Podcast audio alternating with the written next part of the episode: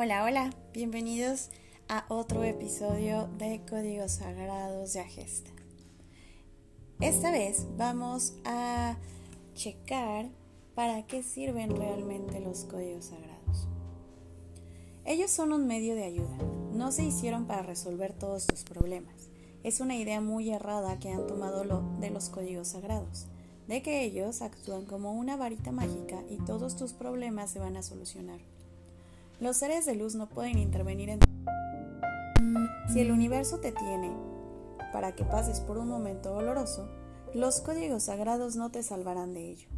Los seres humanos tenemos libre albedrío, pero también estamos hechos para evolucionar. Y evolucionar significa aceptar ciertas situaciones por las que tú debes pasar. Así que no culpes que los códigos no sirven, pero no trates de resolver todo a través de ellos porque eso no va a pasar debes poner de tu parte y evolucionar a la par con ellos. Un ejemplo muy claro es que muchas personas piden no enfrentar una situación a través de los códigos como una separación, un duelo, una pérdida y piden desesperadamente que haya un código para que no me duela. Los códigos no funcionan de esa manera. Ellos sirven, por ejemplo, para que tal vez puedas enfrentar esta situación con más sabiduría, para que tengas más fortaleza, pero no para que no te duela.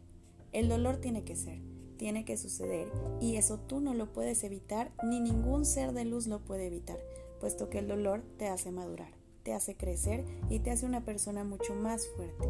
No vean el dolor como algo malo, sino como un proceso de transición. Otro ejemplo es cuando las personas buscan adelgazar a través de los códigos. No puedes descargar la responsabilidad en ellos. Ningún ser de luz va a ir al gimnasio por ti. Ningún ser de luz va a comer frutas por ti. Ningún ser de luz va a cambiar hábitos por ti. La responsabilidad de tu peso está en ti.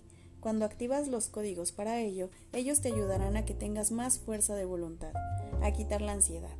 Si es algo por enfermedad, a que tengas conciencia de ella y empieces a trabajarla pero debes ser consciente que debes poner de tu parte y cambiar tus hábitos para que el cambio se vea en tu cuerpo y no hacer los códigos y sentarse a esperar a que ellos hagan milagros, porque esto no sucederá. Algunas otras veces activan códigos y tienen ciertos tipos de síntomas en su cuerpo, emocionales, mentales. Esto va a suceder porque son cambios energéticos y muchas cosas se van a remover y buscan códigos para no sentir nada. Entonces aquí es donde les pregunto, ¿qué quieres? ¿Tú crees que cambiar tu vida es así de sencillo? Todo lo quieren fácil, que nada les cueste, y así no funciona. Si sientes dolores en tu cuerpo, da gracias y ofrécela a la divinidad, porque algo se está desprendiendo de ti. Si tienes emociones encontradas, da gracias por todo, porque todo está saliendo y serás un ser humano mejor. Te están pasando cosas en tu vida cotidiana. Da gracias, todo se está moviendo para cambios en mi vida. estos ejemplos, lo que les quiero decir es que ellos son un medio de ayuda, no son tu varita mágica.